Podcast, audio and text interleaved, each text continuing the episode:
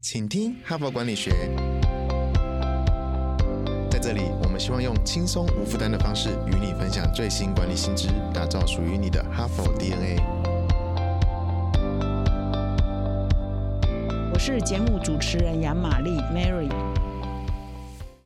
大家好，新年快乐！不晓得你有没有去跨年哈？那今天呢，已经是二零二三年喽。大家注意哦，这是我们二零二三年第一集的节目哦。今天是一月二日哈，还在放假。不过我们今天呢是放假最后一天哦，明天开始呢，我们就要进入二零二三年的工作日哦。所以呢，不管你二零二二年过得好不好，我相信多数过得不错了。尤其是我们的听友们都非常的上进哈，所以我相信你们二零二二年一定。有很丰收的一年，那也预祝各位呢，二零二三年我们哈佛商业评论透过这个频道陪着你一起迎向更丰富的二零二三年哈。所以还是二零二三年要持续锁定我们的节目哦。那当然，我们还有一个长假在眼前等着我们哈，就是在上班两个多礼拜之后呢，大家又可以迎来一个呃，可以说是史上最长的一个 农历春节的假期哦，九天十天，很多人呢再多请几天假，哇，就两个礼拜哈。所以呢，我们。也有发起一个听友的活动哈，所以我们最近呢正在跟我们的听友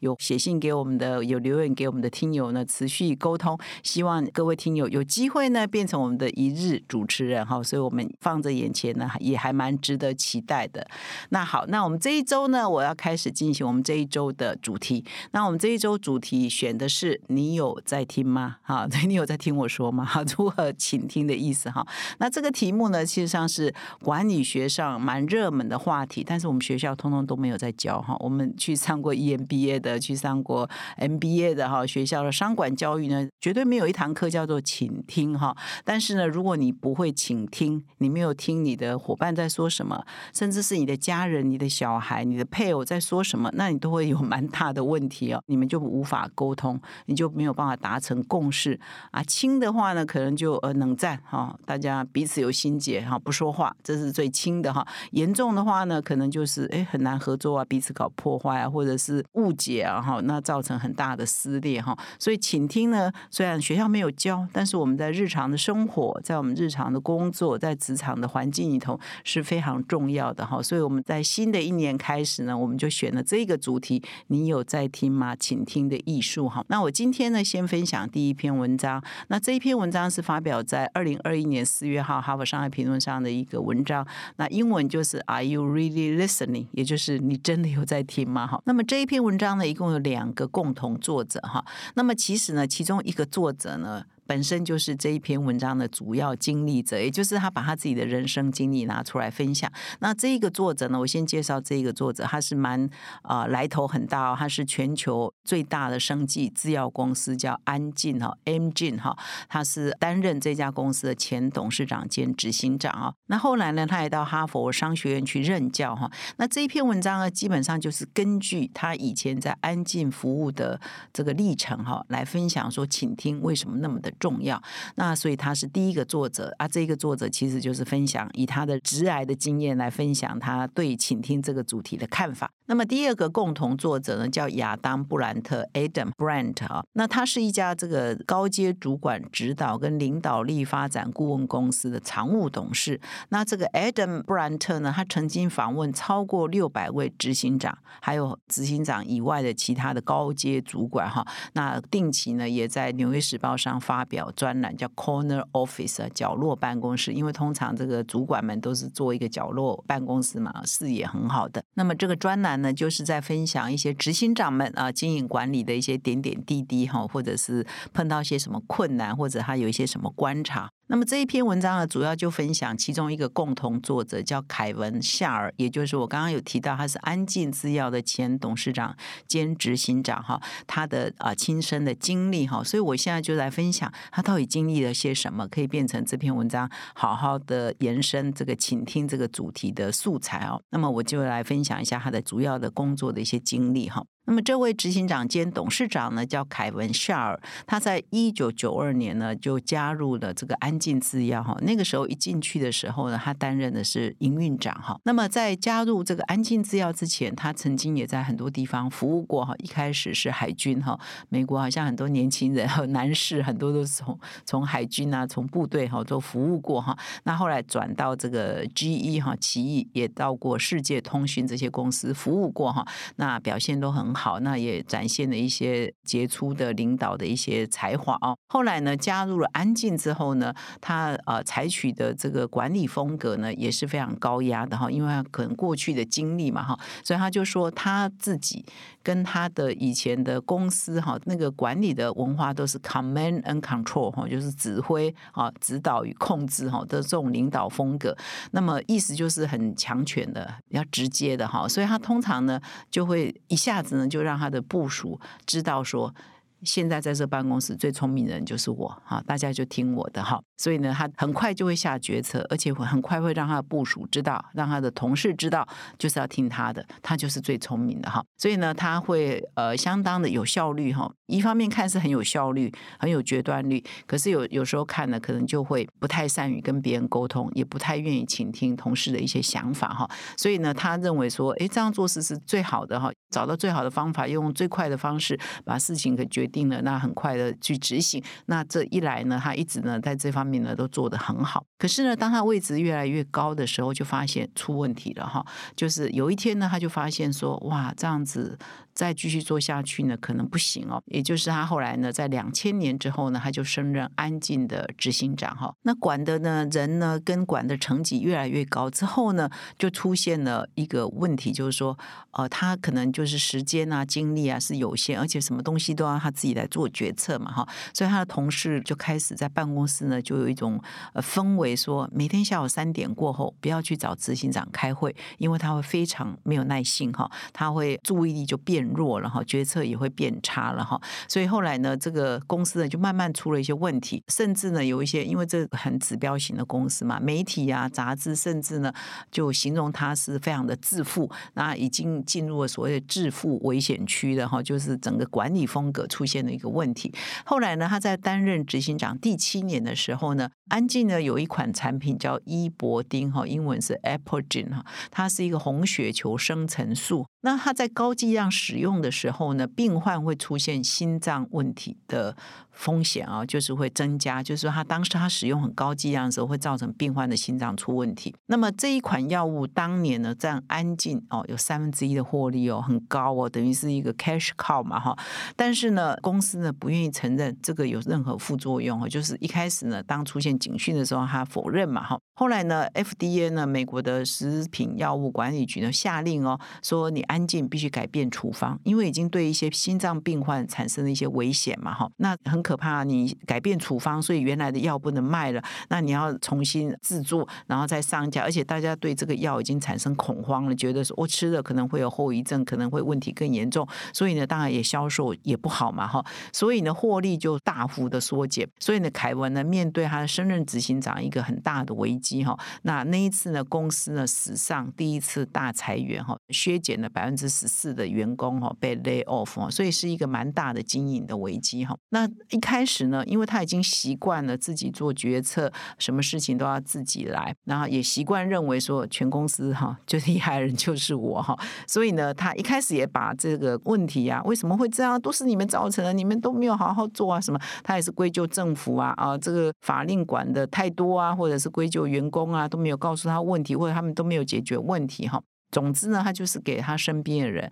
哦，或者是给股民们，或者是一些呃外界的评论家认为说他就是不肯面对现实，而且他变得非常的急躁，而且相当的傲慢哈。那么有一天晚上呢，好像来到他的顿悟时刻哈，因为一直很焦躁的在处理这些问题哈，那面临很多的沮丧嘛哈。那有一天晚上，他在一家餐厅哦，这家餐厅他。原文写的是 Santa Monica 哈，很多对加州一带熟悉的人就知道这个地点哈。那他在一家餐厅里呢，等待他的女儿跟女婿要来跟他一起吃晚餐，但是他们有一点 delay 哈，所以他就变成一个人在那边，很少有的一个人的安静时刻，他就开始反思到底哪里出了问题哈。那他觉得这一次的反思，他从中得到顿悟，他说：“诶，会不会我一路以来都没有在听别人？”告诉我的讯息会不会呃这个药物出问题？人家早就给我暗示，只是我不愿意听，或者人家不敢告诉我哈，所以他就开始啊去反省，说是不是他的领导风格有问题？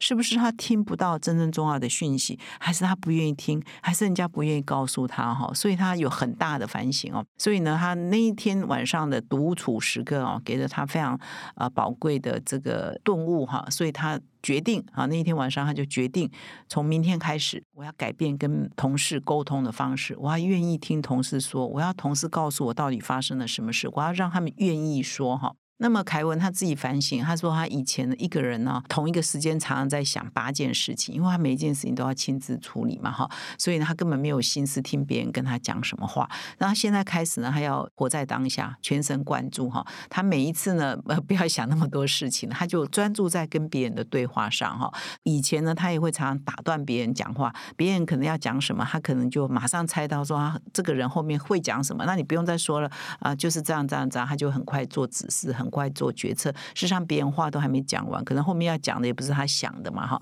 所以他也有很大的反省，说，哎，会不会以前人家后面要讲的话我都打断了，所以导致他们很多话都没有说啊，所以我就听不到真话哈，所以他就开始改变他的沟通风格。那一段时间之后，他就领悟了哈，他有两个要素是必须要把握的，是过去呢他从来都不知道的，也就是所谓的倾听的艺术了哈。那么，第一是说，倾听的时候要心无旁骛，哈，也不要急着打断。不要急着评论，不要急着下决定，你就是倾听，你就是了解到底对方要说什么，了解情况是什么哈。所以呢，因为他以前习惯打断别人，习惯人家讲到一半就做决策，而且习惯同时想好多好多事情哈，所以就变心有很多其他事情，所以好像在听对方说，事实上你已经很快做决定，然后又在想下一件事情或是上一件事情哈，所以呢，你就都没有专心在倾听嘛哈。所以他掌握第一个要素是倾听的时候心无旁骛。不做评论，纯粹了解情况哈，这是第一个重点。那么第二个重点呢？他觉得倾听要全面提升这个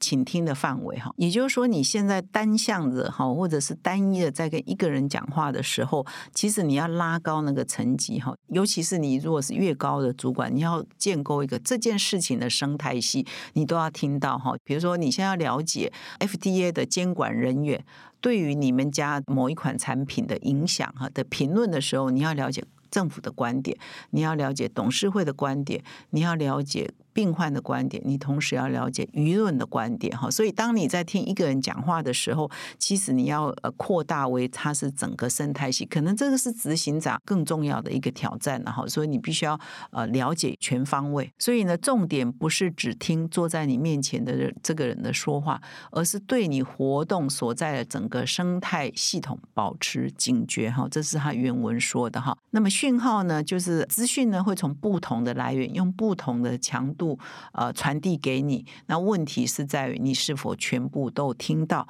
并且可以区分。哪些是讯息，哪些又是杂讯？哈，那这个就是层次蛮高的哦。希望各位听众有跟上哈。换句话说，就是如果你在了解一个很重要的问题，尤其是现在呢蛮关键的一个决策的时候，你不要只听一个人说这个单向的讯息，你要扩大层次，了解到全方位的方方面面跟这件事情相关的讯息，你都要一并的接收，然后倾听啊不同的人告诉你的一些重点。而且接下来我要讲啊，他这边一直强调。所谓的资讯泡泡哈，所以你要分清楚哪些是重要的资讯，而哪些又是杂讯哈。那这篇文章特别在下面里头呢，特别提到一个概念哈，叫做资讯泡泡。他说很多主管呢，常常被埋在这个资讯泡泡里头，被困在资讯泡泡里头，所以呢，他得不到正确的讯息。那这里特别提到啊，说高阶领导人哈，通常有一个矛盾之处啊，就是说他们其实呢，可以有很多管道可以接收到很多讯息就很多人要汇报给他们很多消息嘛，尤其是内部的同事、不同的部门啊。可是呢，他们常常收到资讯呢，也不可靠。也不完整哈。那比如说被过滤过的、被裁剪过的、被淡化过的哈、被美化过的哈，所以他特别强调警讯被淡化，关键事实被省略，数据也被美化哈。所以呢，领导人得到的讯息就是啊，很好啊，明天依旧很好啊。事实上，正有一些危机在发生，部署啊害怕被骂，部署啊害怕说责任被追究啊，部署啊想说老板不喜欢听不好听的，啊，所以都会淡化讯息哈。我也常常碰到，有时候有也会观察到，哎，外面可能有一些机会进来，可是这机会进来会累死三军哈，大家会很累，虽然也不想告诉老板了，反正我每天就固定这样上班嘛，有一个大单来，不一定真的要接嘛，多一事不如少一事哈，所以有一些机会也会被下面人过滤掉哈，所以呢，常常就是呃，主管呢他高高在上，可是呢。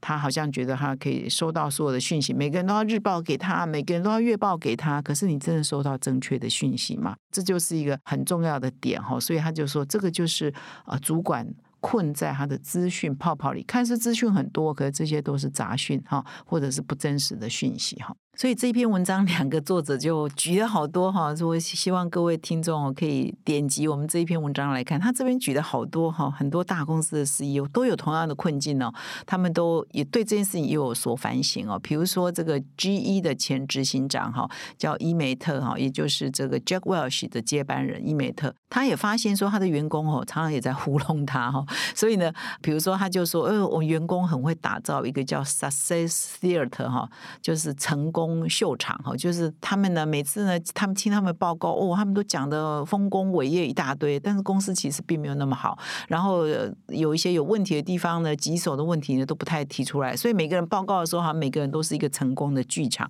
每个人都在作秀给他看，然后，所以他也是有反省啊。但是你要找到他的问题在哪里，就得执行长自己的功力啊，或者是说你要重新打造这个文化嘛，哈。那这边也举了一个呃行动派股东基金的前。高级顾问哈叫米洛哈，他也在这篇文章分享说，他在曾经投资二十多家公司哈，那包括说呃希尔斯百货啦，Reader's Digest 在他很红的时候，读者文摘还有很多很多的公司哈。那这二十几家公司啊，他发现说那些绩效不好的公司都有一个共同的特点，也就是那一些绩效不好的公司的执行长常常隔绝自己，不听取任何的指引，而且呢都采取如果有有人说你这里要改善那那里。要改善，他都会强烈的辩护，为自己辩护哈，然后来击退各种质疑的声音哈。但是呢，事实上他们掩盖不了经营就是不好哈，所以这执行长哈，或是主管呢，也难免呢要负最大的责任哈，就是他把自己保护在自己的资讯泡泡里，不好的声音他不听，所以这就是因为一路以来他不懂得倾听嘛哈。那么呃，我讲到现在呢，已经有一点长哦，但是呢，这篇文章真的蛮精彩的，他的故事呢，下半段呢。就会提到说，哇，他怎么做改善的？他怎么改善他的沟通的一些要素？哈，那这个呢，留待明天哈，明天我再持续跟各位听众分享哈。那如果呢，你对他的这个反省哈以及改变呢，后来产生什么效果，很感兴趣的话呢，还是鼓励各位听众变成我们的订户，变成我们的会员，到我们的说明栏点击全文来阅读。以上呢是今天的重点建议，我也要利用这个机会呢，跟各位听众分享哈佛商业评论的线上学院 Personal Learning Cloud 是企业发展、组织学习最好的解决方案。从个人成长、团队发展到组织策略规划，让知识落地成为你的能力及战力。请到说明栏了解更多。现在就注册 HBR 数位版会员。每月三篇文章免费阅读，与世界一流管理接轨，阅读更多管理大师的精彩观点。现在就开始。